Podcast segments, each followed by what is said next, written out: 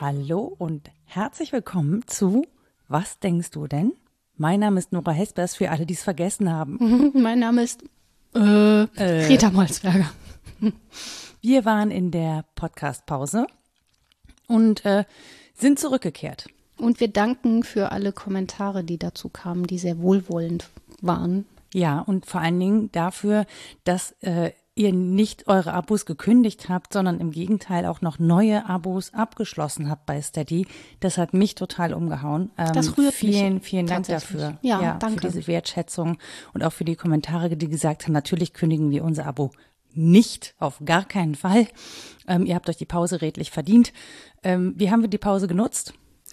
Ja, du sprachst von Pudding. Ich erinnere mich dran. Wir haben ja besprochen, ob wir überhaupt Pause machen und wie wir so drauf sind. Und Nora hat dann gesagt, na ja, es ist ja wie, wenn man aus dem Pudding was rauslöffelt, also mhm. es so Zeit nimmt und dann wird das mit diesem Geräusch aufgesogen von anderen Dingen. Also ich hatte so eine Puddingpause und ich glaube aber trotzdem, dass es gut war zur Neufindung, Neusortierung, Neuerfindung, wie auch immer. Genau, und wir haben auch gesagt, wir lassen es langsam angehen.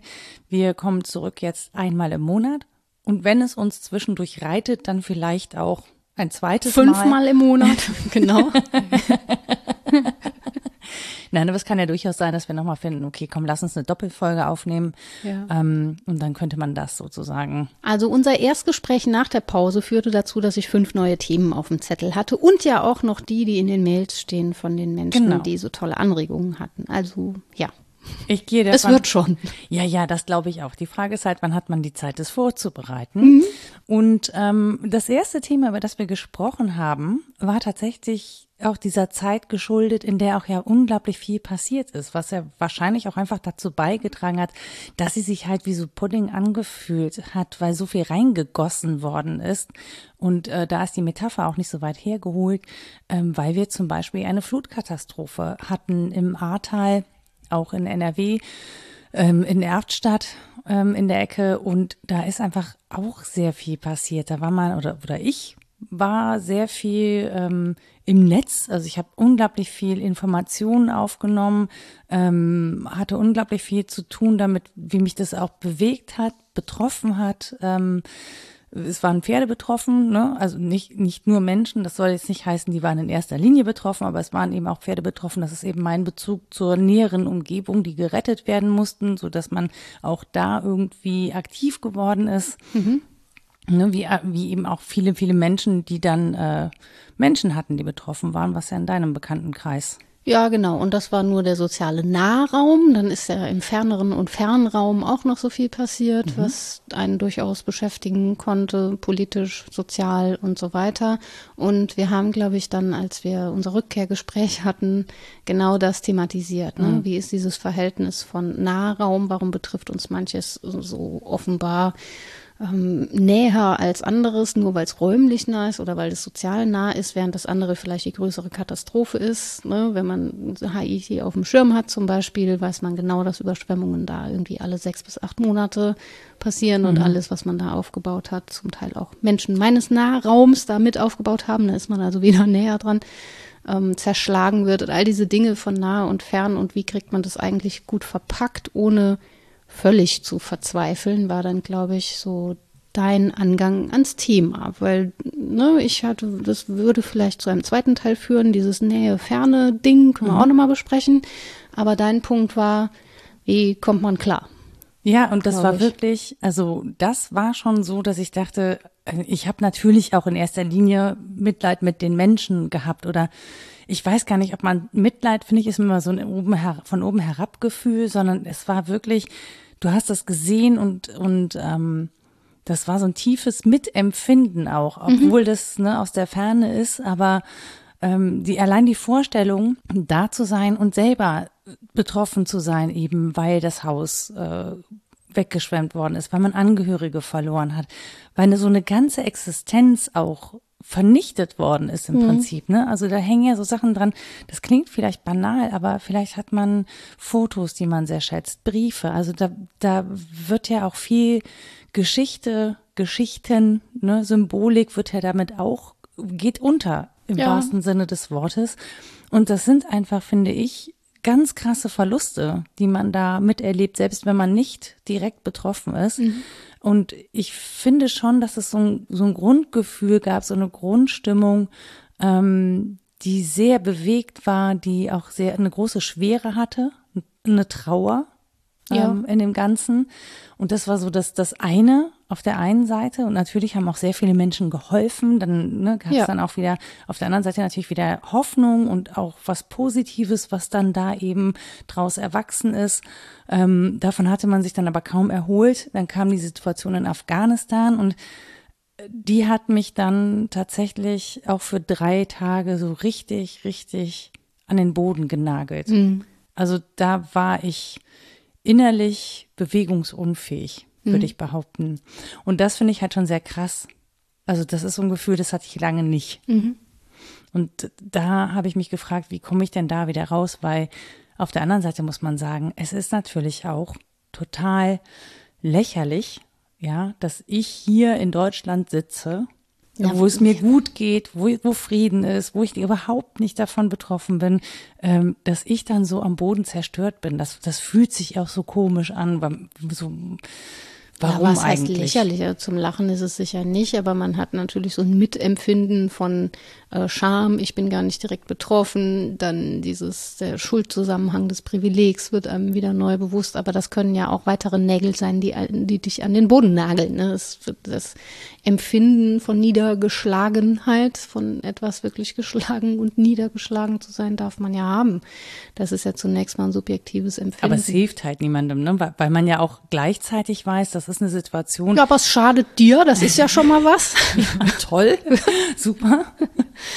Nein, aber äh, du kannst, wenn du in der Situation bist, kannst du dir sowas zum Beispiel gar nicht leisten. Da kannst du dir nicht leisten, zu Hause zu liegen und zu sagen, oh, ist alles so schrecklich.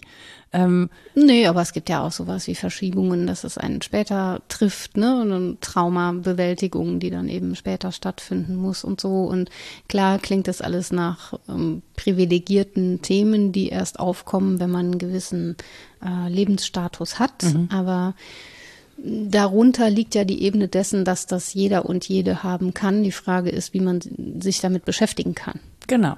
Also ob es Raum gibt für die Reflexion, ob es Zeit gibt für diese Reflexion, ist ja vermutlich fast dasselbe, ne? Raum und Zeit, ob es ähm, soziale und ökonomische Bedingungen gibt, ähm, die das zulassen.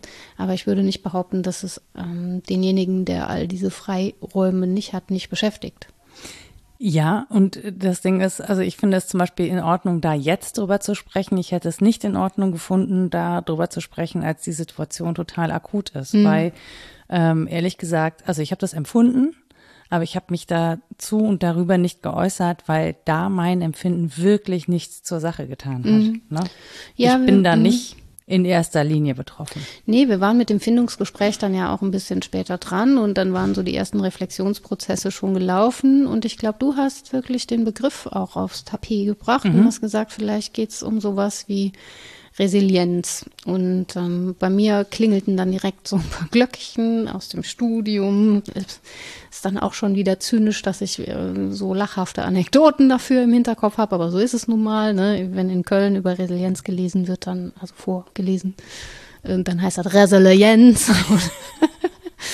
Und da hängt die Salutogenese mit dran. Und Die Watt. Ja, komm mal noch zu. Okay.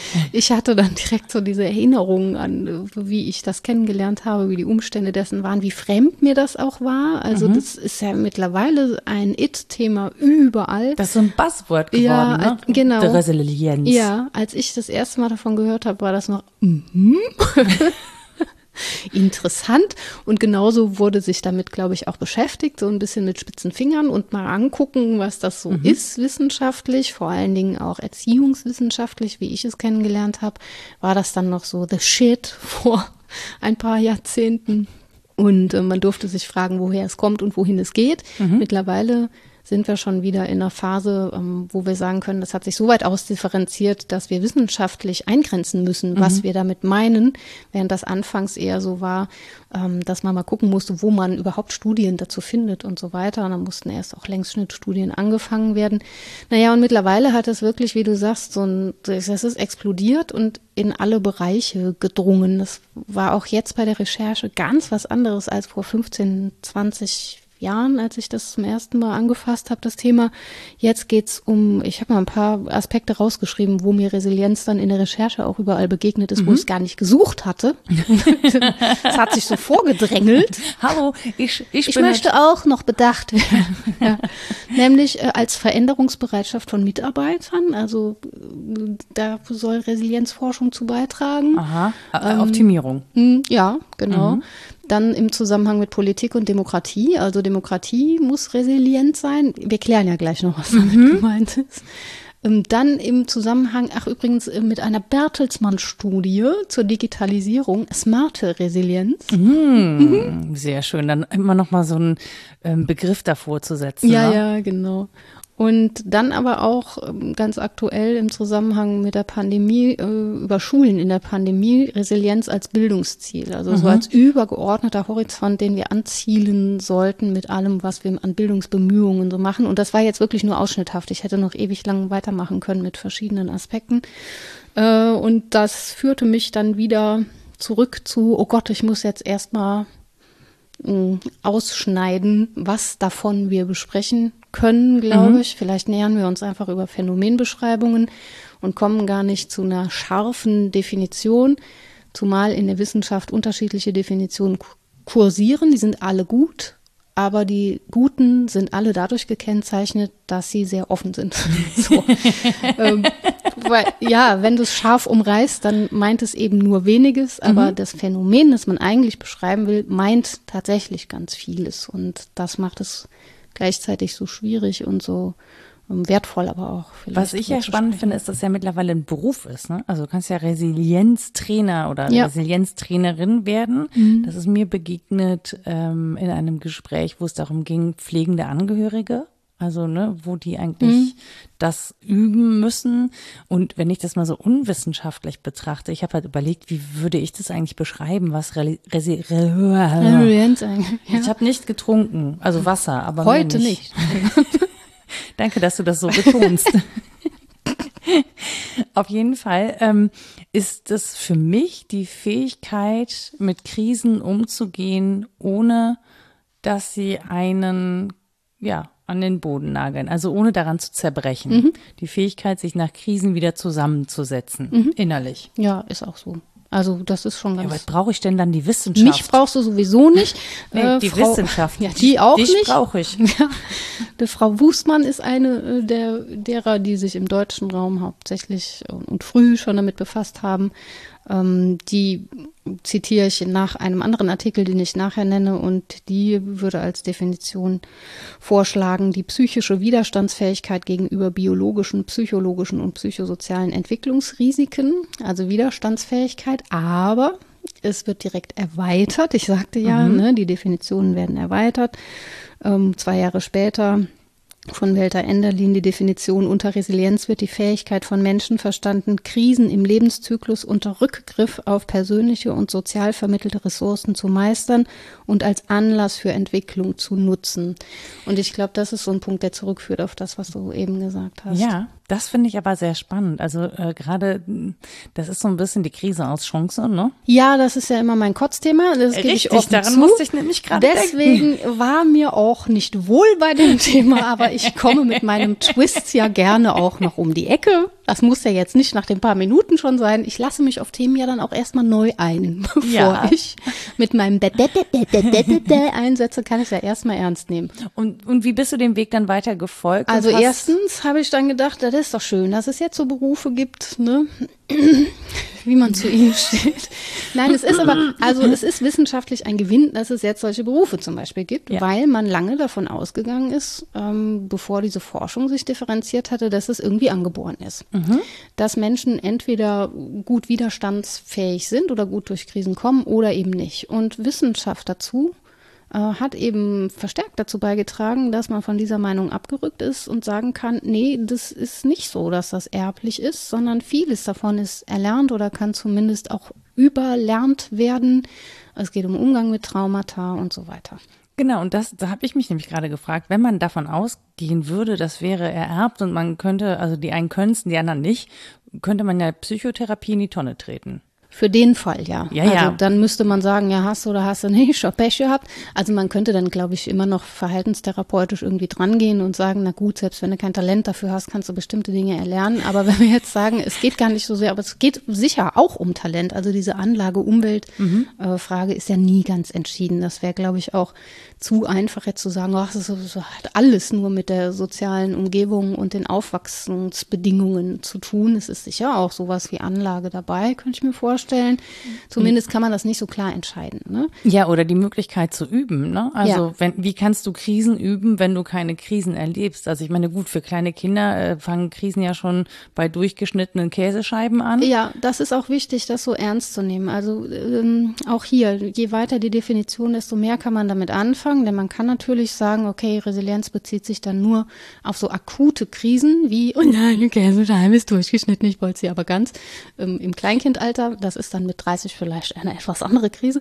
Man kann aber auch sagen, es geht um langfristige ähm, Prozesse oder Bedingungen, die Leben erschweren, zum Beispiel ähm, Aufwachsen unter Armutsbedingungen und zwar auch Kinderarmut in Deutschland, ja, nicht nur anderswo. Ja, ja, ja. Ne? Und es geht vielleicht auch um so ein, ähm, da ist die Forschung jetzt sehr mit befasst, um so Transitionsprozesse. Also wenn wir von der einen Altersgruppe, in die wir gehören, in irgendeine nächste überwechseln oder wenn wir vielleicht sogar ähm, den Habitus wechseln oder irgendwo anders ankommen im Leben, als wir vorher waren. Diese Übergangsprozesse sind potenziell Krisen, aber eben nicht so punktuell oder so. Das heißt, es kann um Traumaüberwindung gehen, was ganz Konkretes, wie man, da muss man anders dran gehen als eine kleine Krise, die jetzt eben besteht und bewältigt werden kann. Das kann innerpsychisch erlebt werden, es können aber auch äußere Faktoren sein, die das erfordern. Es ist eben ganz vielgestaltig und ja, wie gesagt, ich glaube, darin liegt gleichzeitig die Stärke und die Schwäche des Konzepts, dass man irgendwie gucken muss, was man denn da jetzt bespricht. Ja, zum einen, was man bespricht und auch gucken muss, dass man das nicht nur individuell ins Auge fasst. Ja, ne? ja. Also, weil ähm, das jetzt zum Beispiel eine Pandemie ist eine globale Krise. Ja. So. Und trotzdem haben wir sehr unterschiedliche Voraussetzungen, ähm, damit resilient umzugehen. Ja. So im Sinne von, okay, diese Krise öffnet in mir auch die Möglichkeit, ähm, mich zu verändern oder einen Veränderungsprozess einzuleiten. Und was wir ja erleben ist, bei den einen funktioniert das. Ne? Also Ja. für die ist es wirklich ein Hinweis zu sagen, okay, Leben, wie wir es gelebt haben, ist so nicht weiter möglich. Ja, wir müssen etwas tun, um etwas zu verändern, um es wieder ins Positive zu bringen. Und auf der anderen Seite gibt's halt die, die sozusagen auch verhärten ne, und dann ähm, so gar nicht resilient sind, Ja. weil sie auch schon, glaube ich, die Krise als solche gar nicht anerkennen wollen. Also sie wollen gar nicht wahrhaben, dass es eine Krise gibt, weil das halt bedeuten würde, ähm, dass man damit arbeiten muss und dass man einen Veränderungsprozess zulassen muss. Und ähm, das finde ich halt schon sehr spannend, weil eigentlich klingt Resilienz erstmal nach was total Positivem. Ja, ja. Trigger Früher- ich, trigger früher- ich den ja, Twist Es tut schon? mir so leid, dass ich da so dranhänge. Nee, ganz früher, bevor man das Resilienz nannte, gab es auch Studien, ähm, das heißt ganz früher, also so alt ist das alles noch nicht, das ist so seit ja, grob vielleicht 60, 65 Jahren so in der Diskussion, seit Ich dachte, 50 du kommst Jahren jetzt mit den hin. 90ern. Nee, 60 ja, seitdem aber sehr, also seit den späten 70ern und 80ern so, da besonders. Und vorher sprach man tatsächlich häufig von Invulnerabilität. Und ähm, das liegt ja so nah, man sei unverwundbar gegenüber. Das ist auch der Gegenbegriff. Also Vulnerabilität ist der Gegenbegriff zu Resilienz. Ähm, aus gutem Grund, weil man eben sagen kann, niemand ist unverletzlich. Diese Verletzlichkeiten sind nicht das Thema selbst, sondern wie wir mit ihnen umgehen. Das heißt auch, Resilienz ist gleichzeitig Prozessfähigkeit oder Ergebnis, also je nachdem. Ne? Mhm. Und genau wie du sagst, es ist zu wenig, das Individuum in den Blick zu nehmen und auch ein bisschen fies, wenn man nur am, aufs Individuum mhm. guckt, sondern man muss auf die gesellschaftlichen Bedingungen gucken, aber dann wiederum auch nicht nur auf die, mhm. weil das dann eben nicht erklärt, warum es anderen die das Gleiche erlebt haben, gut geht und mir schlecht oder umgekehrt. Mhm. Und damit haben sich die frühen Studien vor allen Dingen äh, befasst. So maßgeblich ist die sogenannte Kaui-Studie. Das ist eine hawaiianische Insel und da hat man beforscht alle, alle eines Jahrgangs, ich glaube Jahrgang 55, muss jetzt lügen, 1955, und hat die über Jahrzehnte beobachtet und sich angeguckt, okay, also ich mache jetzt ganz holzschnittartig die Ergebnisse, dass ein Drittel dieser ganzen Bevölkerungsgruppe wirklich unter ja, schwierigen Bedingungen aufgewachsen ist. Da gab es sowas wie Suchtverhalten der Eltern oder Armutsbedingungen oder irgendwie sowas. Und innerhalb dieses Drittels war aber wiederum ein Drittel später ganz zufrieden.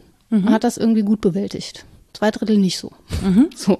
Und das ist eben das Spannende, dass man sich fragt, okay, wenn die gesellschaftlichen Bedingungen, die wir durchaus mit angucken müssen, aber ähnlich sind für viele, was erklärt dann, warum es einigen okay damit geht und anderen nicht? Mhm. Und dann wiederum muss man sagen, ja, dieses, es geht mir okay damit, das ist leider dann auch immer nur so eine Momentaufnahme. Deswegen müssen das Längsschnittstudien sein, weil dass es mir mit fünf Jahren irgendwie gut damit geht, heißt nicht, dass es mir mit 15, mit 25, mit 35 damit gut geht. Da tauchen auch jeweils andere Probleme auf, mhm. was ich sehr spannend fand. Mhm. Auch unter gendertheoretischen Aspekten übrigens sehr interessant. Vielleicht sprechen wir noch kurz. ja, mach. Wo du schon mal bei der Studie bist, kannst du das auch äh, vervollständigen. Ja. Ein bisschen Zeit haben wir noch. Ja, das wird dann so ein Monolog irgendwie. Du darfst von mir aus gerne monologisieren. Ich habe heute Probleme mit diesen Worten. Ja. Ich, habe, ich muss zu meiner Entschuldigung gestehen, ich habe vier Stunden geschlafen und das war ein wirklich. Äh, ja, aber wenn ich jetzt monologisiere, pennst du ein. Nein, auf gar keinen Fall. Das finde ich total spannend. Als, äh, als würde ich jemals ja, ja. einschlafen, wenn du monologisierst. Ja, wie dem auch sei. Ich mache mal ausschnitthaft was. Ja. Das war sehr sauber ausgesprochen. Nicht wahr? Applaus dafür. Also für die frühe Kindheit war man sich dann relativ schnell sicher, wissenschaftlich, hm, dass es ja auch um, es geht um Risikofaktoren, aber auch um Schutzfaktoren. Und insgesamt ist die Resilienzforschung etwas, was den Blick auf die Schutzfaktoren wendet. Also auf das, was gut ist. Das ist ressourcenorientiert. Das mhm. kommt auch noch. Ressourcenorientiert kann man auch so ja. schön rheinisch. Furchtbares Thema für den rheinischen Dialekt. Ja, aber ich finde ressourcenorientiert, das ist auch schon wieder so ja, Wert ja. Wertschöpfungskette. Ja, ja, aber ja, es, es ist, du wolltest das Thema. Jetzt müssen wir mit dem Vokabular leben.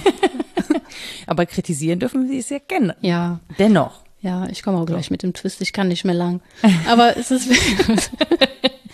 Hört ihr, wie Rita sich anstrengt, viel Positives an dem Thema zu finden? Ja, es ist auch viel Positives. Es ist ja wirklich was dran, ja. auf die Sachen zu gucken, ähm, die eher gut laufen.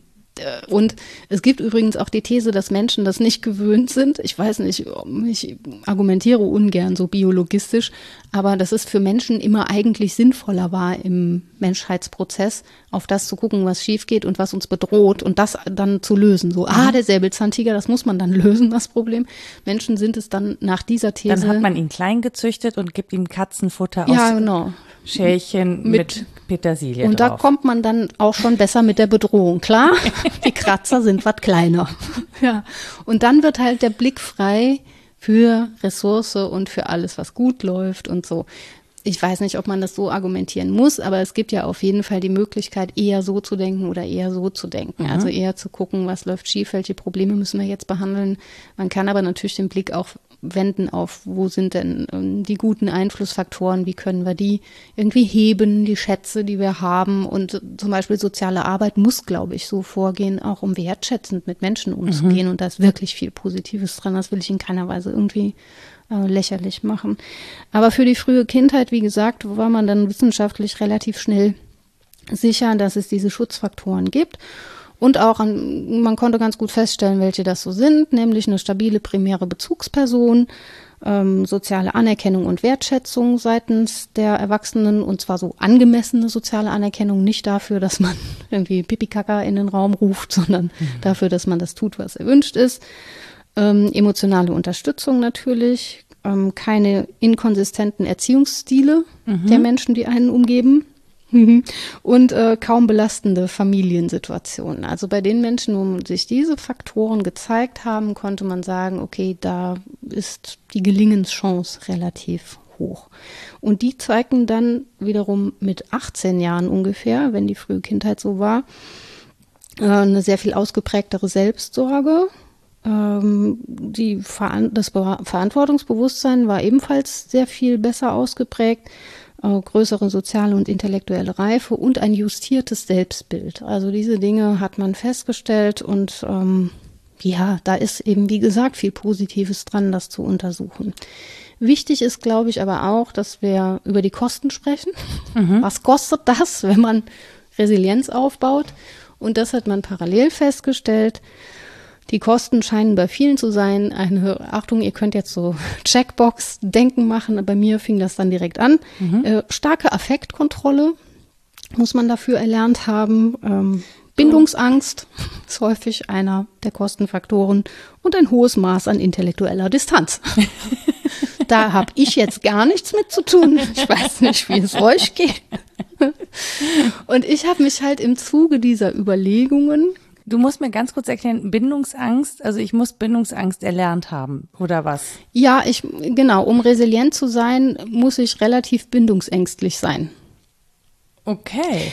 Weil ich lerne, allein gut durchzukommen. Wenn mir diese Faktoren gefehlt haben, also wenn ich mhm. schwierige Bedingungen hatte und eben vielleicht nicht die stabile primäre Bezugsperson, aber irgendwie anders gut durchgekommen bin, mhm. jetzt salopp gesagt, dann heißt das, dass ich wahrscheinlich ohne diese Bindungen gelernt habe, anders klarzukommen. Mhm. Oder aber, dass ich solche Bindungen außerfamiliär aufgesucht habe. Das hat man übrigens auch festgestellt. So Menschen mit einer Bezugsperson außerhalb der Familie sehr viel resilienter als andere. Familie ist halt da, wo es weh tut. Mhm. Aber es geht eben häufig Hand in Hand mit diesen Phänomenen. Also es kann sein, ich komme gut durch Krisen, aber das kostet mich auch was. Zum Beispiel eben, dass ich vorsichtig bin in der Wahl derer, mit denen ich umgehe und mit denen ich eine enge Bindung eingehe. Ist ja auch grundsätzlich nicht verkehrt sage ich jetzt mal. Ja, als ja. Mensch, der da sehr picky ist. Ja, und sehr resilient. Das weiß ich nicht, ob ja, das so ist. Es ist halt, ich meine, ich glaube, das ist ganz klar. EntwicklungspsychologInnen würden mir vermutlich recht geben, wenn das Zeitfenster sich geschlossen hat. Das klingt so fatalistisch, so meine ich das nicht. Aber mhm. es gibt nun mal so Phasen, in denen es einfach sehr, sehr, sehr wichtig ist, so ein Urvertrauen aufzubauen, stabile primäre Bezugsperson dazu haben oder nicht, wenn das nicht so ist, dann kostet das was. Mhm. Also man lernt damit umgehen, bestimmt unter guten Bedingungen, aber ja, die These, dass man sich das an anderer Stelle holt und damit aufgefüllt hat, die konnte eben wissenschaftlich nicht erhärtet werden. Das gibt es auch, also Kompensationsverhalten, ähm, das gut funktioniert, aber das ist nicht das Einzige, was funktioniert. Was ich daran ja tatsächlich spannend finde, ist, ähm, dass man ja eigentlich glauben würde, Menschen, die in einem stabilen Umfeld aufgewachsen sind, mit guten Bezugspersonen, mit einem guten sozialen Netz, dass die ja eigentlich sehr resilient sein müssten, weil sie so gute Bedingungen haben. Ja, da ist mein Twist. Das habe ich mich nämlich gefragt. Warum fragt sich Forschung jahrzehntelang, ach, wo kommt das denn zustande, dass es denen so gut geht, die beschissene Bedingungen hatten? Warum fragt sich niemand, warum geht es denen so beschissen, die so gute Bedingungen hatten? Weil äh, ne, ja. ich, ich habe das auch, dass ich denke, oh Mann, echt, ich bin so privilegiert. Es ging mir so gut. Ja, ich hatte, glaube ich, wirklich alles an Schutzfaktoren, nicht alles, aber ne, ziemlich viel davon warum schaffe ich es, so beschissen durch Krisen durchzukommen? das muss doch auch mal jemanden interessieren. Ja, aber ist das, also, äh, in, also ich erwarte gar nicht, dass es mir in einer Krise gut geht. Jetzt habe ich auch. Ähm, Nee, nicht also, in, aber dass der Umgang damit halt gut gelingt. Ja, aber das kommt ja erst, wenn die Krise vorbei ist, den Umgang mit dieser Krise. Also du ja. kannst, ich finde, in einer Krise kannst du also ich kann nicht gut in einer Krise gut mit dieser Krise umgehen, weil dann wäre es halt auch keine Krise mehr. Ja, das so. ist auch eine Frage von Zeitlichkeit, klar. So, ne? Ja. Deswegen glaube ich schon, dass das ein Prozess ist. Ähm, und ich würde auch behaupten, ich habe natürlich ähm, sowas wie Existenzängste erlebt. Aber auch da in einer sehr, mir damals nicht bewusst, ich glaube, wenn mir das bewusst gewesen wäre, dann hätte ich das vielleicht auch gar nicht so dramatisch erlebt, äh, in einer privilegierten Situation trotz allem, ne? Also mhm. ähm, in, in vielerlei Hinsicht. Und rückblickend ähm, würde ich mir das gerne erzählen und sagen, du pass auf, ähm, das mag jetzt sich alles sehr hart anfühlen, ja, aber eigentlich ist es so schlimm, ist es nicht. Mhm. Ja, entspann dich bisschen, geht schon alles gut, ne? Kommst du durch. Weißt du aber ja in der Situation nicht. Nee, in der Situation selbst nicht, aber ich glaube, es gibt sowas wie, weiß ich nicht, das ist jetzt sehr unwissenschaftlich, aber so ein Hinterkopfwissen oder so, meinetwegen sitzt es auch im Rückenmark. Mhm. Das Gefühl, entweder nur, es geht vorbei, jetzt halt das aus. Oder das Gefühl, es wird schon irgendwie. Mhm. Also ich nenne das immer so völlig aus dem Bauch raus, das Münchhausen-Ding sich am eigenen Schopf aus der Soße rausziehen. Das heißt nicht, dass ich in der Situation selbst nicht verzweifelt bin, mhm. sondern dass ich so ein Grundempfinden dafür habe, es hat schon ein paar Mal ganz gut funktioniert. Ich bin nicht total untergegangen, äh, ich bin nicht verzweifelt äh, auf ganz, ganz lange Sicht, sondern nur eine Phase lang. Und das schreibt sich einem, glaube ich, schon ein, weil da hatten wir es ja von, dass man das irgendwie auch übt. Und es gab so eine schöne Metapher, ich weiß nicht mehr, in welchem der Artikel das war, da muss ich nochmal nachlesen, aber die fand ich wirklich gut für Resilienz, nämlich ähm, die Frage, warum die, äh, es war auf Englisch, warum die schwimmen können, die eigentlich untergehen müssten. Mhm. So, das ist Resilienz, dass du schwimmen kannst, obwohl du obwohl alles dafür spreche, dass du untergehst, aber du schwimmst. Und das ist vielleicht als Metapher ganz gut, weil diese Tragfähigkeit des Wassers, die spürst du ja. Mhm. Und klar kannst du Angst haben zu ertrinken und das kann sehr anstrengend sein zu schwimmen und so, aber das Wasser kann sehr kalt sein. Ja, aber grundsätzlich zu wissen, ich kann im, ich kann in diesem Element überleben, mhm. macht ja was mit einem. Und ja, deswegen fand ich auch den Begriff des Auftauchens ganz mhm. gut. Es taucht da was auf. Ich tauche aber auch dann wieder auf. Also muss dann vielleicht sprotzeln und spucken und es ging mir da nicht gut mit, aber ja, ich glaube, dass es einen Unterschied macht, ob einem eingeschrieben ist, okay, ist jetzt ätzend, aber grundsätzlich trägt mich Wasser und ich bin eigentlich immer wieder hochgekommen. Mhm. Oder ob du dieses Wissen nicht hast.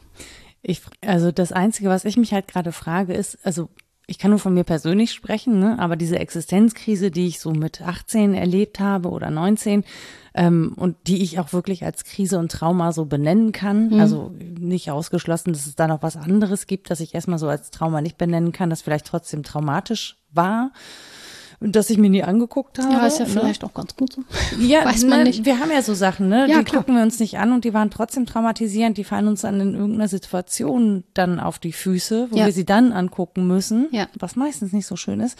Ähm, aber es ist halt alles und ja, es ist halt alles nichts mit Situationen, wo Menschen in Lebensgefahr sind. So, das finde ich ist nochmal auch eine andere Fallhöhe, ja. wenn wir darüber sprechen. Absolut. Und wenn wir in so einer Fallhöhe über Resilienz sprechen, ist es auch nochmal was anderes. Klar. Weil ich finde, Menschen, die an Leib und Leben bedroht waren und auch vielleicht nicht nur kurz, sondern über einen langen Zeitraum, den Resilienz unter die Nase zu halten, fast zynisch. Ja, ja. Deswegen sage ich ja, es ist gut, dass der Begriff so weit ist. Man muss aber jeweils eingrenzen, worüber man spricht. Mhm. Und dann sind wir meinetwegen bei einem eher privilegierteren Zugang, wenn wir sagen, wir kümmern uns mal so um die Phänomene des Schwimmens, wo man eigentlich untertauchen müsste. Aber mir käme das auch falsch vor, zumal ich darüber nur theoretisieren könnte, wie es sich anfühlt, wirklich bedroht zu sein. Mhm. Dabei ist menschliches Leben ja immer bedroht von Tod. Das ist nun mal so. Da haben wir halt auch lange nicht hingeguckt und wir waren jetzt hier schon auch in der Schutzblase, sind es auch immer noch, glaube ich. Wir leben unter wahnsinnig guten Bedingungen.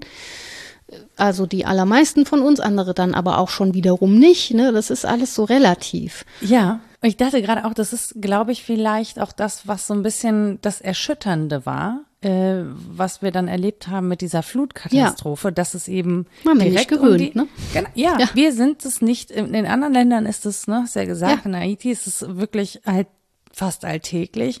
Und hier hat man sich sicher gefühlt. Ja. Und das ist, glaube ich, so der Erschütterungspunkt, an dem man merkt, okay, wir sind hier auch nicht sicher. Ähm, und ich muss sagen, das kann man zwar geahnt haben, aber es ist etwas anderes, wenn es dann plötzlich wirklich da ist. Ja, klar. Ne? Also wenn du plötzlich damit wirklich konfrontiert bist, Ja.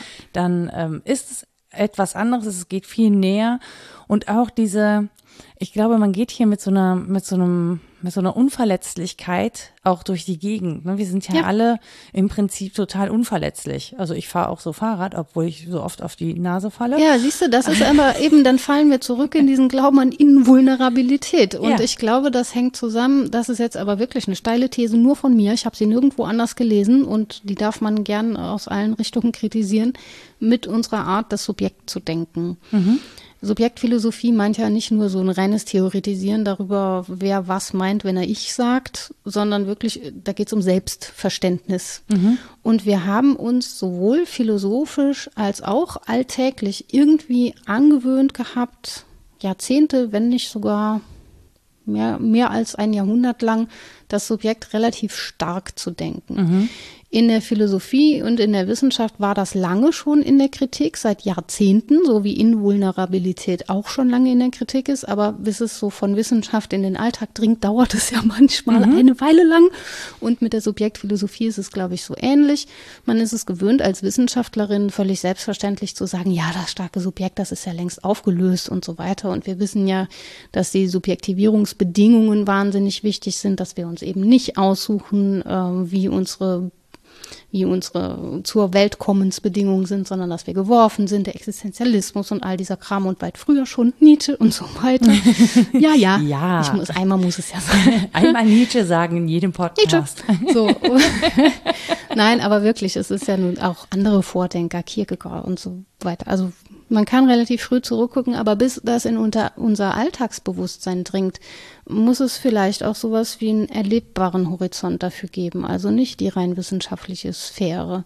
Und das ist was, was Subjektphilosophie eben auch bedeutet. Wie gesagt, Selbstverständnis zu reflektieren. Und das war wirklich lange so, dass wir noch so gelebt haben, als wären wir dieses starke Subjekt, das wie im grammatischen Satz regelt, wie der Rest vom Satz sein muss. Wenn das Subjekt so und so ist, dann muss das Verb sich anpassen und das Objekt auch. Und so haben wir gelebt. Irgendwie, als könnten wir die Bedingungen herstellen oder würden das regieren, gern auch sowas wie seines eigenen Glückes Schmiedin zu sein. Und das ist jetzt das eigentlich Paradoxe, was du auch eingangs schon angesprochen hast. Das kann man eben mit Salutogenese und Resilienz auch ganz gut tun. Ich habe bei Salutogenese gleich Grüß August im Kopf. Das meint es aber nicht. Nee, aber Salutier, genau. Geil. Grüß August muss auf jeden Fall in den Folgentitel, bitte. Ich bitte darum. Gucken, wie ich den da reingebastelt bekomme. Ähm, soll ich jetzt wohl was zu Salutogenese sagen? Warte, ich versuche was Kluges zu sagen, dazu blättere Ja, bitte, ich in aber ich meine, Papier. ein Salut ist doch ein Gruß. Das ja, ist doch das, ja, die- ja, wie aber groß Salus, jetzt ja, bringst du mich, aber ich glaube, nein. das ist doch schon Latein für das Wohlergehen, oder? Ja, auch das. Aber ich glaube, das Salut, äh, wir sagen ja zum Wohl. Ja, genau. Und das ist ja ein Gruß. Ja, genau. Aber es geht da tatsächlich um Wohlergehen und Vielleicht darum, ist wie das zustande kommt. Und darum, wie das, wie das Zuprosten zustande kommt. ja, doch. Der Wohlergehenswunsch. Genau, genau. Also das Wohlergehensgeschehen hat man da im Blick. Äh, Pate dafür steht ein Medizinsoziologe, der heißt Aaron Antonowski. Und äh, der hat diesen Begriff geprägt, äh, in dem es vor allen Dingen nach seiner Theorie darum um das geht, was wir jetzt besprochen haben, also im Prinzip um Resilienz, aber aus einer anderen Perspektive, nämlich aus eben dieser medizinsoziologischen, also sich zu fragen, was macht Menschen denn gesund, während die Resilienzforschung vielleicht eher guckt, was macht sie sozial gut funktionierend und einigermaßen glücklich. Das ist einfach ein Was anderer klebt sie wieder zusammen? ja, ja. Das ist ein anderer Blickwinkel, aber es meint nicht grundsätzlich Verschiedenes. Und Antonowski hat dafür, das ist so schön klar umrissen, deswegen kann man das gut referieren, ähm, den Begriff der Kohärenz geprägt. Also was uns Wohlergehen macht, ist Kohärenz. Und Kohärenz ist eine personelle Ressource für Antonowski, hat aber mit gesellschaftlichen Bedingungen wieder zu tun. Also wir sind wieder in diesem Wechselspiel von Individuum und Gesellschaft. Und das Kohärenzgefühl setzt sich zusammen aus drei Komponenten bei ihm nämlich aus äh, dem Gefühl der Verstehbarkeit von Situationen und Ereignissen. Ich zitiere jetzt gerade. Das ist Sense of Comprehensibility. dann dem Gefühl der Handhabbarkeit, Sense of Manageability und ich drehe das Papier um, damit ich es auch richtig sage. Ich liebe die Geräusche von Papier Schön, und ne? Blättern und so. Ich ja. kann ja anders nicht lesen. Ich bin unfähig, digital zu lesen. Und dem Gefühl, schwierige Situationen meistern zu können. Also das ist das gleiche noch, Manageability. Und das dritte ist das Gefühl der Sinnhaftigkeit, Sense of Meaningfulness. Das ist das, was mich am meisten beschäftigt hat im Zusammenhang mit der Langeweile und so weiter. Also wenn einem das fehlt, was das mit einem macht. Aber diese, diese drei Aspekte, das finde ich schon auch um, schlagkräftig zu sagen. Das vermittelt uns ein Gefühl von Kohärenz. Also wenn wir all diese drei Dinge haben, dann hängen die Dinge irgendwie gut zusammen und fallen mir nicht auseinander. Also dann habe ich eben nicht dieses Mosaikgedöns, wo ich alles zusammenpappen muss. Und das heißt dann wohl, dass es mir relativ gut geht. Aber das erklärt auch, wo äh, Resilienz falsch abbiegt, ne? Ja. Also wenn ich das jetzt mal auf die aktuelle Situation runterbreche, ist so, okay, Verstehbarkeit kann, kann gewährleistet sein. Ja. Aber eben äh, auf zwei Gleisen. Also in so Parallelwelten. Ich liebe das, wie klug du bist, weil du musst nichts vorher lesen. Du kannst direkt alles im Kopf. Mach mal weiter. ja, doch. Ne, ich gucke mir jetzt, ich, ich versuche das ja nur zu transferieren. Also ich versuche das, was du theoretisch. Jetzt entschuldige dich nicht auch noch. Denk einfach das machst du weiter. doch auch ständig. Ja, ja, von Irgendwann reden wir mal über das Entschuldigen. Ja. Haben wir ich, schon. Kann man nämlich nicht sich entschuldigen. Genau. Naja, ich versuche das halt zu transferieren auf den Alltag, auf das, was mir so begegnet. Ja. So. Und wenn ich mir das angucke, dann ist die Pandemie ja wirklich ein gutes Beispiel. Ne? Mhm. Also es gibt ja die Menschen, die die Verstehbarkeit auf wissenschaftlicher Basis, auf wissenschaftlichem Konsens, auf dem, was wir jetzt auch wirklich wissen können, Mhm. annehmen. Und zwar in dem Wissen, dass sich das ändern kann. Ja. Und dann gibt es die Menschen, die versuchen, ein absolutes Verständnis der Situation zu erlangen. Ja.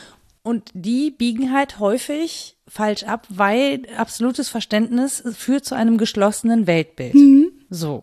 Und das verstehe ich schon. Aber dieses geschlossene Weltbild macht dir das erstmal handhabbar. Ja. Und ich glaube, was diese Menschen nicht erleben, ist Kohärenz. Weil das nämlich immer, ähm, ich glaube, das macht sie nämlich eben nicht, macht nicht wohlergehend.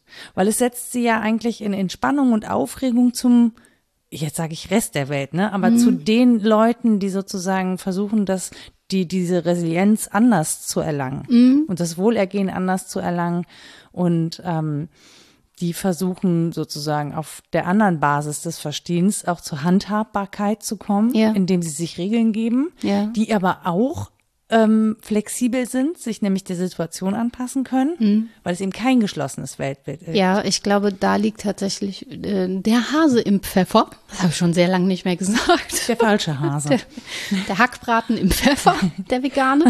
Nämlich, Der Sojahackbraten. ja, das Ding ist ja, ich kann ja so sehr mir einreden, auch in der Gruppe mit anderen, die Dinge seien verstehbar, handhabbar und sinnhaft.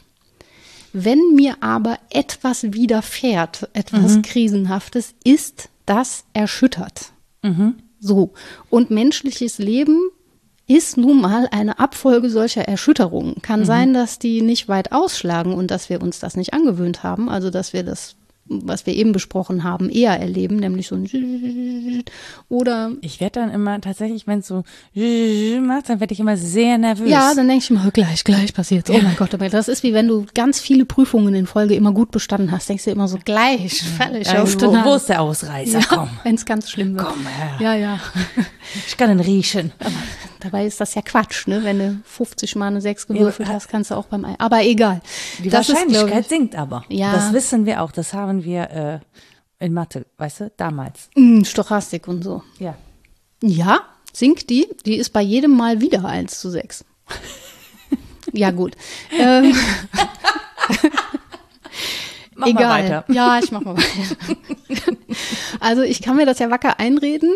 Ne? Das ist das, was du meinst mit dem geschlossenen Weltbild. Und das muss aber im Modus des als ob bleiben, glaube ich. Denn das Widerfahrenes von Dingen, die eben nicht sinnhaft daherkommen, denen ich Sinn erst zusprechen muss oder wo ich den vielleicht auch vergeblich suche oder ein Widerfahrenes, das einfach nicht verstehbar ist. Ich glaube, dass der Tod letztlich für uns nicht gut verstehbar ist und sei er noch so sanft. Wir verstehen ihn nicht. Ähm, und auch andere Lebensbedrohungen, auch Liebe verstehen wir ganz sicher nicht. Das klingt jetzt schon wieder so äh, Tod und Liebe. Ich habe aber hab tatsächlich das Gefühl, ich könnte, könnte den Tod noch besser verstehen als die Liebe. Ja, ich denke mal, wenn du das eine hast, da kann das andere nicht mehr so schwer sein, aber ich weiß nicht, wo ich anfangen soll. Und handhabbar ist ja nichts davon. Wir machen es uns handhabbar, wie du sagst, ja. aber ich muss mir eben bewusst sein, dass ich das handhabbar mache und kluge Resilienz Forschung, kluges Resilienznachdenken tut das natürlich, ne? weil es sagt, es, geht um prozesshafte und vielleicht jetzt mal gerade ähm, gut funktionierende Prozesse, aber wir müssen uns eben angucken, wie es in dem, im Längsschnitt aussieht und es ist auch keine Garantie. Übrigens wird auch häufig davon gesprochen, dass es gegebenenfalls bei Menschen, die mit 40 noch, obwohl sie so eine schwierige Kindheit hatten, prima funktionieren, vielleicht mit 50 den totalen Zusammenbruch haben. Also mhm. ja, oder noch später. Ja, weißt du ja alles nicht. Ich nee, glaube ja, die Vorstellungen von Fegefeuer sind bei mir so. Also ich ja. denke das nicht katholisch, sondern so. Ich denke, Fegefeuer ist so kurz vorm Ende da. Wenn es bis dahin gut gegangen ist, wirst du spätestens dann erwischt. Naja, aber, aber das ist meinem Vater das ist ja tatsächlich so passiert. Ne? Also ja. bei dem hat er, sind diese Traumata ja eben im Alter von über 80 ausgebrochen. Und bis dahin hätte er behauptet, hat er damit ganz gut gelebt. Ne? Ja. Ich kann nicht beurteilen, was ihn umgetrieben hat. Es gab ja. schon so Anzeichen, dass da so ein paar Sachen nicht gut laufen, aber das hat er sich halt handhabbar gemacht. Ja, genau. Und dann ist, glaube ich, auch Resilienz falsch verstanden, wenn man ein Resilienz-Coaching in diesem Sinne macht von mach dich äh, mach die Sachen verstehbarer, handhabbarer und ab dann bist du glücklicher. Also ja, oder das, spalte sie von dir ab, das passiert oder ja. ne, unterdrücke sie, das gibt es ja auch. Also Klar. ich glaube, man kann auch was was Resilienz angeht, also man kann schon einen Zustand des Wohlergehens wiederherstellen, ohne die Ursache bearbeitet zu haben. Ja. Und ähm, dann ist man über einen Zeitraum stabil, aber darunter brodelt halt weiter. Und mhm. ich glaube, das ist auch so eine ich weiß nicht, ob das echte Resilienz ist, ob man davon Resilienz sprechen würde oder ähm ich glaube, das heißt dann anders. Also da müssten sich jetzt PsychologInnen genau. drum kümmern. Ich glaube nicht, dass man das noch so nennen würde, weil das einfach andere Dinge noch in den Blick nimmt. Ja. Klar, psychologische Resilienzforschung wäre sicher auch damit befasst, aber die kenne ich nicht gut genug. Ich kenne nur die philosophische, bildungsphilosophische vor allen Dingen oder auch die erziehungswissenschaftliche. Da kann ich jetzt nichts zu sagen. Aber ich denke das so ähnlich wie du, ne? Also, dass es diese mehreren Richtungen gibt und was einem verkauft wird vom Feuilleton oder auch von Angeboten, die man eben erwerben kann im Sinne von Coachings oder so, das, das macht mein Unwohlsein aus. Ja, und ich glaube, dass das liegt in dieser, in dem Suchen nach Sinnhaftigkeit. Also ich glaube, das ist dieser entscheidende ja. Punkt, weil ich nämlich daran dachte, das ist ein erklärbarer Grund dafür, eben für Spiritualität. Ja, klar. Weil eigentlich viele Widerfahrnisse nicht erklärbar sind. Mhm. Weil in den Widerfahrnissen liegt immer die Frage zugrunde, warum ich, warum ausgerechnet mir? Ja. Also wenn es wirklich krasse, krasse Erlebnisse sind, die dich ins, ins Tiefste erschüttern. Also ich kann mir vorstellen, dass Menschen, die im Ahrtal gewohnt haben, die in Erftstadt gewohnt haben, ähm, dass viele von denen erstmal denken, also auch wenn, wenn erklärbar ist, was da passiert ist, ne? Mhm. also wenn man das rein rational, ja klar, es ist Regen runtergekommen und so, du kannst es ja schon erklären, was da passiert ist. Ähm, und du wohnst da mit dem Risiko, dass du vielleicht lange auch nicht angeguckt hast. Es ist natürlich sehr unwahrscheinlich mhm. gewesen. Mhm. Und trotzdem kommst du, würde, also ich würde irgendwann da sitzen und denken, fuck, warum ich, warum muss mir das passieren? Mhm. Was soll die Scheiße? Komisch, das habe ich von den Betroffenen gar nicht gehört, den Gedanken, aber kann natürlich sein, dass der auch nicht so offen geäußert wurde. weiß ich nicht ich, genau. Ich weiß gar nicht, ob wir darüber sprechen würden oder ob das. Ob ja, das kann sein, weil das, da liegt kein Segen drauf. Ne? Das heißt, ja. das St. Florians Prinzip, heiliger St. Florian, verschon mein Haus, zünd andere an, hat man früher so zynisch gesagt. Und Menschen sind ja so. Ja. Ja, ja wenn es schon brennen muss, dann aber nicht bei mir. Das ist ja im Menschen tief drin drin. Also sie wollen ja, natürlich ja. auch nicht, dass es den nächsten Bekannten passiert, aber wenn es so ganz woanders ist, dann ist es gleich nicht so schlimm. Das ist ja diese Nähe, Ferne genau. Sache, über die wir sprachen, ja. Ja, es geht ja auch nicht darum, dass man das real jemandem nein. wünscht, aber nein, nein. also im Angesicht dessen, dass überhaupt was passieren kann, sowas. Ja. Oder das ist ja auch, ja. Ja, ja, komischerweise, wie gesagt, habe ich den Gedanken von denen jetzt wenigen, es ist ja nur eine Handvoll. Aber die waren schon auch betroffen, das habe ich von denen ähm, nicht gehört, aber du hast ja recht mit dem Punkt, ähm, dass diese Frage aufkommen kann, was mache ich denn jetzt mit schlecht Verstehbarem oder mit was, mhm. was mir begegnet, was nicht erstmal sinnhaft ist. Und ich wehre mich immer etwas dagegen, ähm, Transzendenz so zu psychologisieren und ins Individuum zu verfrachten und zu sagen, oh, meintest du aber auch nicht, ne? Nee, ich Dass Menschen dann versucht, halt eine Erklärung haben, das sagt man ja religiösen Menschen auch gerne nach, ja, die sind irgendwie denkfaul und glauben dann halt an irgendwas. Das glaube ich noch nicht mal, aber ich, ich glaube, dass du da schon Halt drin finden ja, kannst. Das in, in, jedem Fall, ja. In eben so einer Haltung zu sagen, ähm, es wird schon einen Sinn haben, ich ja. verstehe und sehe ihn nicht, aber ich glaube daran, dass es einen Sinn hat. Ich glaube sogar, man kann es als Hingabe an die Nichtverstehbarkeit und Nichtsinnhaftigkeit interpretieren. Ja. Also ich kann ja auch glauben an eine Instanz, die mir nicht verstehbar waltet. Aber das meine ich halt mit Spiritualität. Es geht ja, ja. gar nicht darum zu sagen, ne, dass ähm, in der Krise liegt die Chance und so, äh, sondern ja. zu sagen, also selbst wenn daraus jetzt keine Chance erwächst und wenn es auch scheiße bleibt ähm, und ich das nicht und ich es weiterhin nicht verstehe, ich äh, glaube daran, dass es einen Sinn gibt ja, oder ich bin, ich bin einfach zu klein dafür. Kann ja. ja. auch ein Schluss sein. Wahrscheinlich gibt es ein großes Ganzes, das mir aber nicht verstehbar bleibt. Und dann bescheide ich mich auch damit. So hat mir mal jemand die Kniebeuge in der, in der Kirche schmackhaft gemacht, die ich mal ganz schrecklich fand. Als ein Kleinmachen nicht vor einem riesigen Gott, sondern ein Kleinmachen, wie man sich einem kleinen Kind zuwendet, um auf Augenhöhe zu sein. So, Mit dem Leben, man, das dich sowieso immer wieder zu Boden schmeißt. Ja, genau. Dass man ja. sich selber dem gegenüber auch mal klein fühlen darf. Und zwar nicht so sich selbst geißeln, ich bin so klein und alles andere ist so groß und äh, das hieße ja auch, dass das Große besser ist, sondern so versuchen, sich angemessen in Maßstäben zu bewegen, mhm. sich größer und kleiner zu machen und breiter und weniger breit. Ah, das ist auch das eine ist Yoga Erklärung. Übrigens, ne? Ja, das ist ja alles nah beieinander. Ja, ja. So Aber das so. ist die Spiri also das, was an Spiritualität in Yoga ist, heißt halt wirklich ähm, auch sich dem hinzugeben. Ja in ja. einer gewissen Weise. Genau. Und wenn man dann drüber nachdenkt, inwiefern macht mich das, äh, ich sag's hässlich, extra hässlich, krisensicherer, dann ist das sicher ein Gedanke, den man haben darf.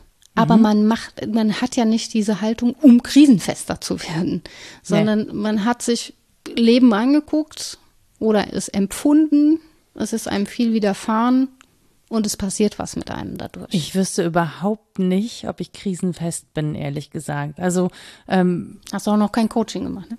Nee, auch noch, nee, noch nicht mal wegen, wegen kein Coaching. Ähm, und das meine ich halt mit, ne, das, wo ich früher dachte, das ist ganz schlimm, das empfinde ich nicht mehr so. Ich würde mhm. tatsächlich gerne zurückreisen und sagen, hör mal, Mädchen, ich weiß, das, das fühlt sich jetzt wirklich schlimm an, aber ja. das ist alles nicht so schlimm, wie du es gerade empfindest. Ja. Ähm, so, und aber genau das Gleiche möchte ich mir von vor drei Wochen sagen. Ja, klar. Und trotzdem, ähm, oder zwei Wochen, wie lange das jetzt her ist, aber trotzdem ist es so, ähm, das Empfinden konnte, ist dann so, ne? Ja, ich konnte auch wirklich nichts dagegen tun. Ich konnte nichts dagegen tun, auch, und ich glaube, das ist so ein bisschen, sich dem gegenüber so machtlos zu fühlen. Mhm. Und es gibt eine Sache, die mich wirklich richtig fertig macht. Also es gibt etwas, damit komme ich nicht klar, weil es mir unverstehbar ist, und das ist Verrat. Mhm. Also und dieses, dieses Alleingelassen werden, was da drin steckt, und dieser Verrat, den ich da gesehen habe. Mhm der hat mich wirklich tief erschüttert. Das fand ich unerträglich. Auch ja. beim nur von außen sozusagen zugucken müssen. Das ist so Was ja schlimm. jetzt auch biografisch bei dir bedingt sein kann, dass es dann ausgerechnet dieses Verratsmoment ist, ne, das ja. dich triggert. Bei anderen kann das was anderes sein.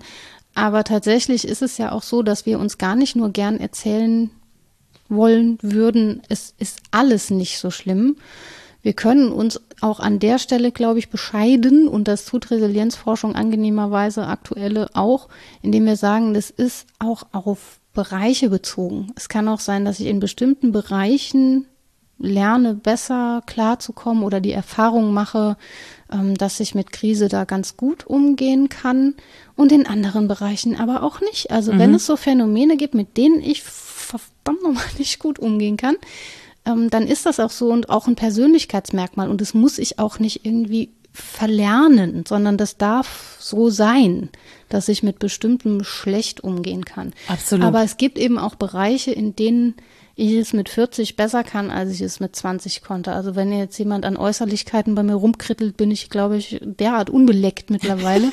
also im Wortsinne. das ist jetzt einfach egal so. Also ist ja. mir wurscht. Das war mir mit 20 sicher nicht auf die Weise wurscht. Nein. Das ist jetzt so ein ganz doofes Alltagsbeispiel. Aber mit anderen Dingen kam ich früher nicht klar, komme ich jetzt nicht klar. Es gibt Dinge, mit denen kam ich früher gut klar, komme ich jetzt überhaupt nicht mehr mit klar. Mhm. Und ja, das ist eben spannend anzugucken. Letztlich geht es vielleicht um, um sowas wie ein gutes, ausgewogenes Verhältnis dieser Bereiche. Möglicherweise. Und möglicherweise darf man einfach trotzdem, obwohl man weiß, dass ähm, auf Krisen auch ähm, eine resiliente Phase folgen kann, äh, Krisen einfach als Krisen erleben. Ja, also da bin ich als, ja sowieso streng dafür. Ja, aber das ist so, ähm, auch um sie ernst zu nehmen und nicht nur genau, umzuwerten. Und, umzuwerten und direkt irgendwie mit irgendwelchen äh, dornigen Chancen um die Ecke zu kommen und so. Ja. Ähm, ich finde, es darf diese Phasen geben, in denen man das nicht sieht und auch nicht ja, sehen klar. kann. Es ist immer toll, wenn jemand mit der, mit der Lampe auf der anderen Seite steht und sagt, komm, ich bin aber auch auf der anderen Seite, ne, und ich gehe von mir aus auch im Dunkeln mit dir weiter. Ja, das so. wäre jetzt auch mein Punkt gewesen. Da sind ja auch ja. noch andere und Wegbegleiter. Zum Beispiel wird das Phänomen häufig besprochen im Zusammenhang mit SozialarbeiterInnen oder ja, SozialpädagogInnen, dass sie häufig so den Glauben an die Wirksamkeit des eigenen Handelns verlieren, weil das so schwer ist, ne? wenn du dir das anguckst und es geht immer alles nochmal schief, nochmal auf eine andere Weise, mhm. obwohl du versuchst zu helfen, also gerade in so helfenden Berufen. Da sind dann, aber da gibt's ja zum einen dann auch einen fachlichen Diskurs, der dich sichert. Ich glaube auch, dass Theorie was sein kann, was einen bindet und zusammenhalten kann. Mhm. Und da gibt's aber auch andere Menschen, die das vielleicht teilen oder die es auch gar nicht teilen, mit denen man das besprechen kann und die einen halten ich, immerhin.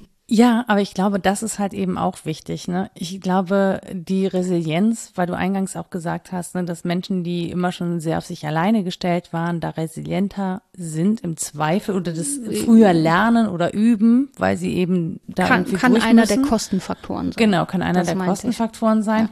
Ja. Ähm, aber es ist, glaube ich, schon wichtig, dass du Sparringspartnerinnen hast in irgendeiner Form. Also Menschen, mit denen ein Austausch verbal, nonverbal in irgendeiner Form gelingen kann. Auch wenn du ähm, am Ende mit deinen Gedanken alleine bist und auch mit deinem Hadern, mit mhm. der Krise, in der du steckst.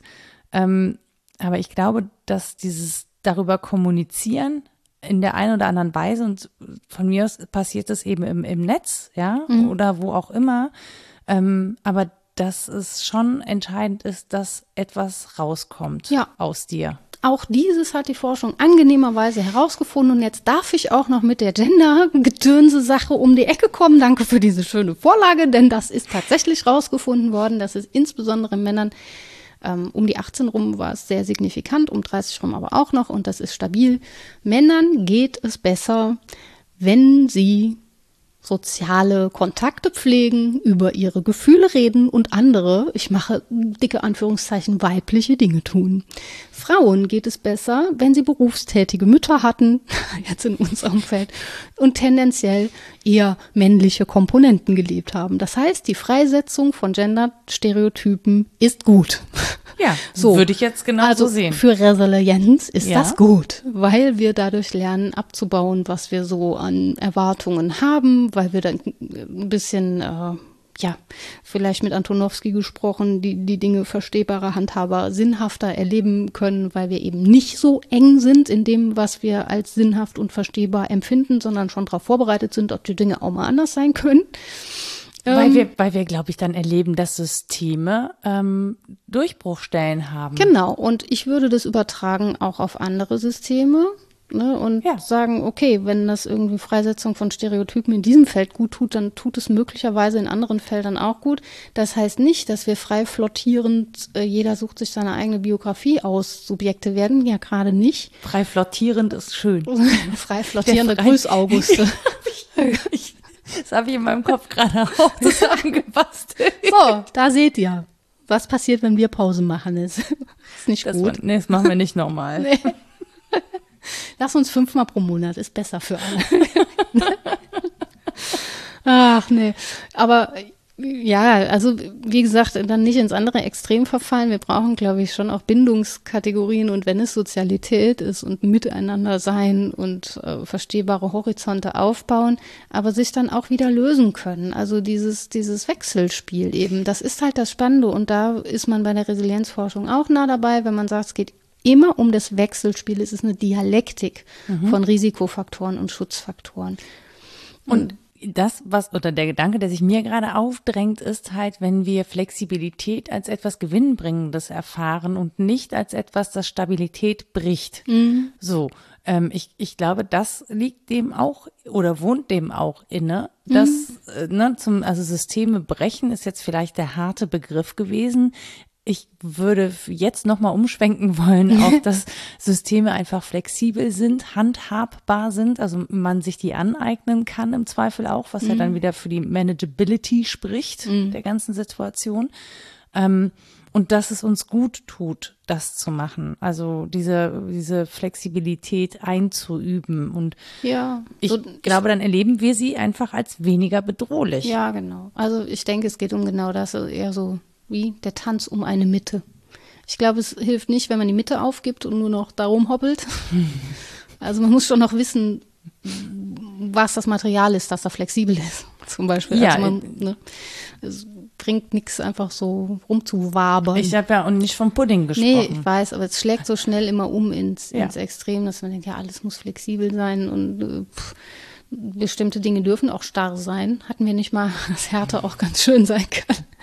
Ja, ja verflüssigen und verhärten. Ja. Bei Humor hatten wir es, Ja, genau. Das ist hier, ja. denke ich, auch so. Also es muss natürlich ähm, Ankerpunkte geben, anhand derer ich mich orientiere und um die herum ich mich flexibilisieren kann. Und eine Gesellschaft braucht das sicher auch. Es hilft nichts, alles so im Sinne der falsch verstandenen Postmoderne zu zerschlagen und dann sind da nur noch freie Atome, die so um dann rumkreisen. So ist Zusammenleben gerade nicht.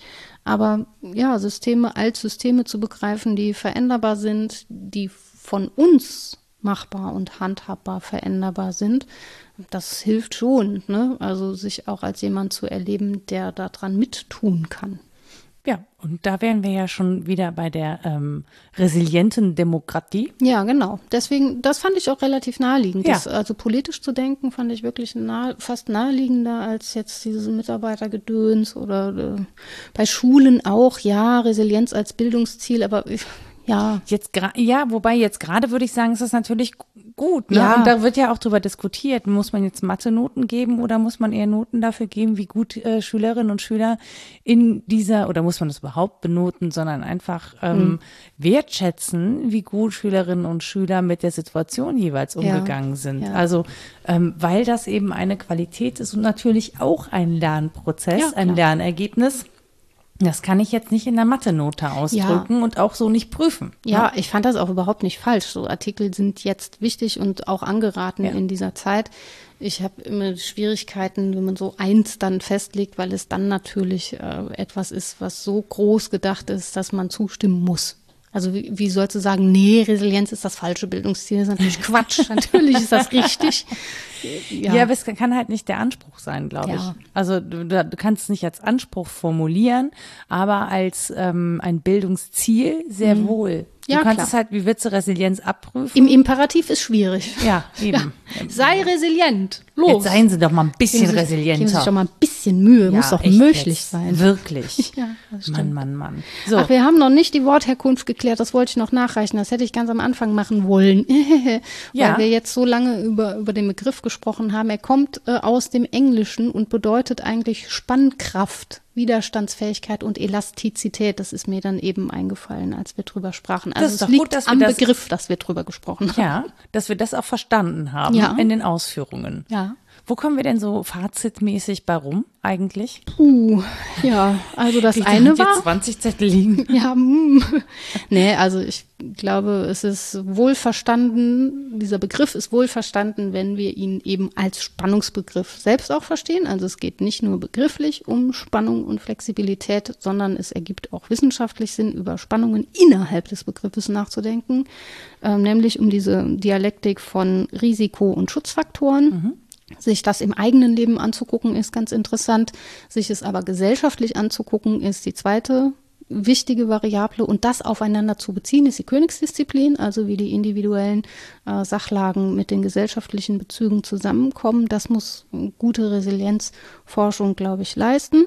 Und da fand ich es nämlich tatsächlich so ähm, prägnant, als du gesagt hast, es hat halt immer auch mit den gesellschaftlichen Umständen zu Ja. tun. Ja, Also ja. dass wir da auf Bedingungen gucken müssen. Das Genau. fand ich ähm, super wichtig. Ja, genau. Also so, dass eben so Dinge wie Armutsforschung und so äh, unbedingt da reingehören und dass es nicht aufs Individuum abwälzbar ist, sondern eben, dass es ein dialektischer Begriff ist und insbesondere in diesem Bezug von Individuum und Gesellschaft und im Bezug ähm, von Risiko- und Schutzfaktoren. Das sind so die Spannungsverhältnisse, innerhalb dessen sich der Begriff bewegt. Das war das eine Fazit. Das andere ist, so glaube ich, dass wir uns Definitionen gerne angucken können, sie aber besonders gut sind, wenn sie weit gedacht sind. Das heißt, wir müssen jeweils darüber sprechen, was genau wir meinen, wenn wir diesen Begriff benutzen. Das passiert allzu oft äh, nicht. Und ähm, wichtig fand ich, ähm, wenn man das so zusammenfassen will, also den Zusammenhang zur Salutogenese. Wen das interessiert zum weiter recherchieren, der müsste, wie gesagt, nochmal Antonowski angucken und diesen Begriff der Kohärenz.